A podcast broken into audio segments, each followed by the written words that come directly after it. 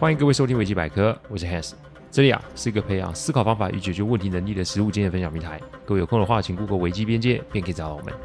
里面有大量实际操作的个案分析，也有面对问题心态养成的心法，可以让各位累积处理问题的知识与能力。当然，如果真有问题无法处理，也欢迎各位与我们联络，我们提供顾问式的服务。维基百科分享每个个案都是经由向案件当事人或是客户取得同意及书面授权后才开始制作。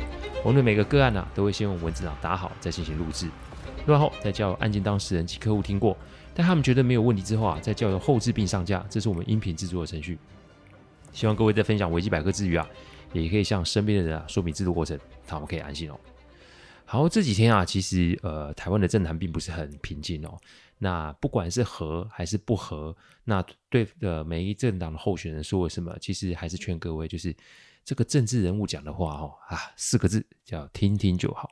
为什么？因为很简单，你说是不是他们说话不算话，或者他们没有诚信？其实我觉得不是，是因为我觉得局势的变化真的太快太快。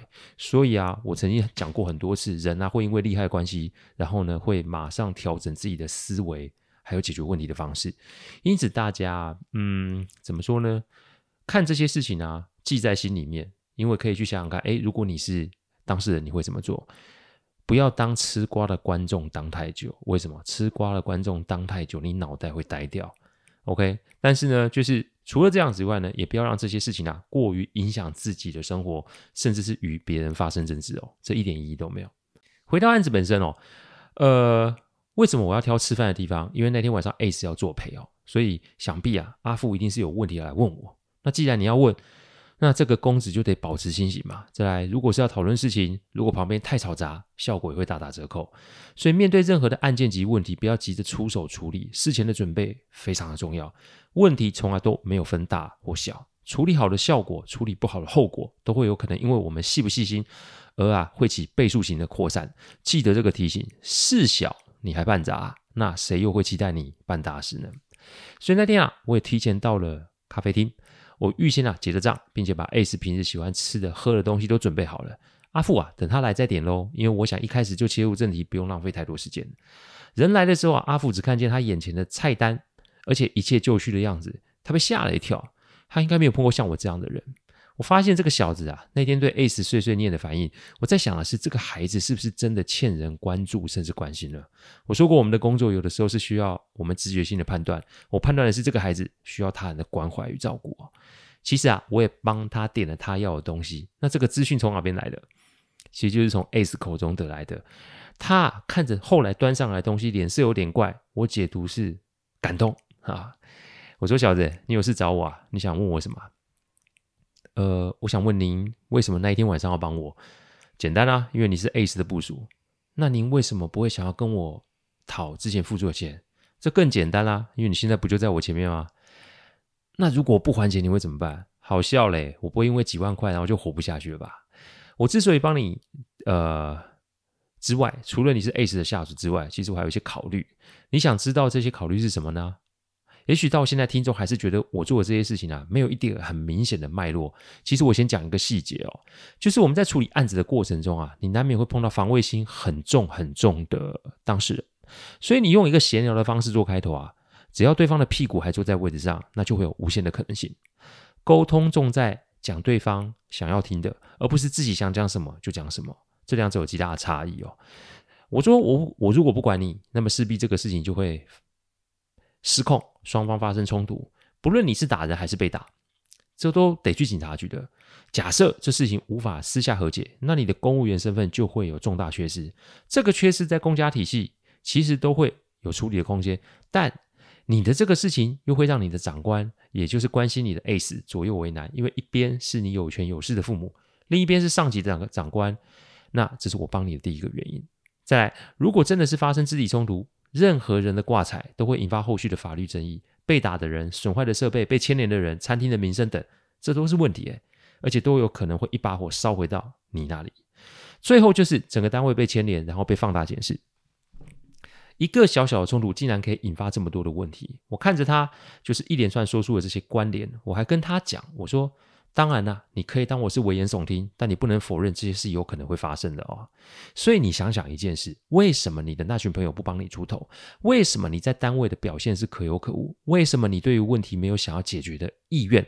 甚至我觉得你是想要有事情发生，还有冲突发生呢？我问的问题啊，让阿富的笑容有点僵住了。看人通常不能只看笑容，看人啊也得要看眼神。说白一点。人的历练跟年纪还是有一定的关联啦。你想要完全的隐藏自己，并没有那么容易。我就说，你今天都来了，钱的事情待会再说。但你今天来绝对不是来还钱，还有提问这些问题的。机会有一次，世上的事情啊，不见得都有下一次的机会。所以啊，你与其自己在那边想，不如从现在开始把握机会问问题。我的建议未必有用，但我那天晚上的处理方式，以及刚刚问你的问题，一定有某些地方触碰到你了，就看你了。接着老规矩，我和 Ace 啊就把阿富晾在一边，我们讲我们的，他就自己想想我刚刚说的话。而且那天正好我也不赶时间，就让他好好想想。主管啊是第一个主动来关心我的人，这句话是从阿富的嘴巴讲出来的。您呢，则是第一个主动想要帮我解决问题的人。这句话从他的嘴巴讲出来的时候，我的心里面就有那么点，嗯，有点痛。的确啊，那种不受人待见是多么的痛苦。对我来说，这种生活可足足过了将近二十年，我懂那种感受哦。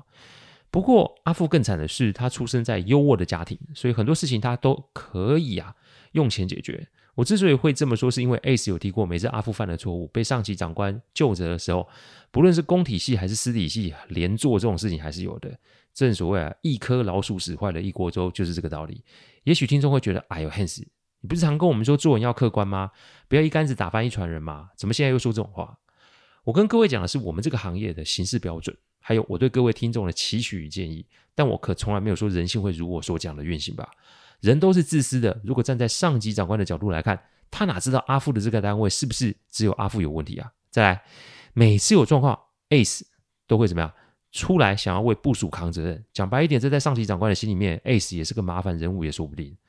人性是一直在变的，这可不是用什么道理就可以看清楚的。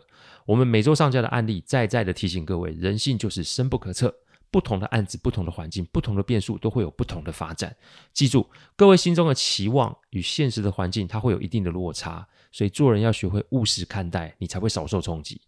回到案子，就是每当阿富出错，让单位被定的时候啊，阿富都是用钱来解决问题，不是啊，请大家啊吃下午茶，就是请吃晚餐。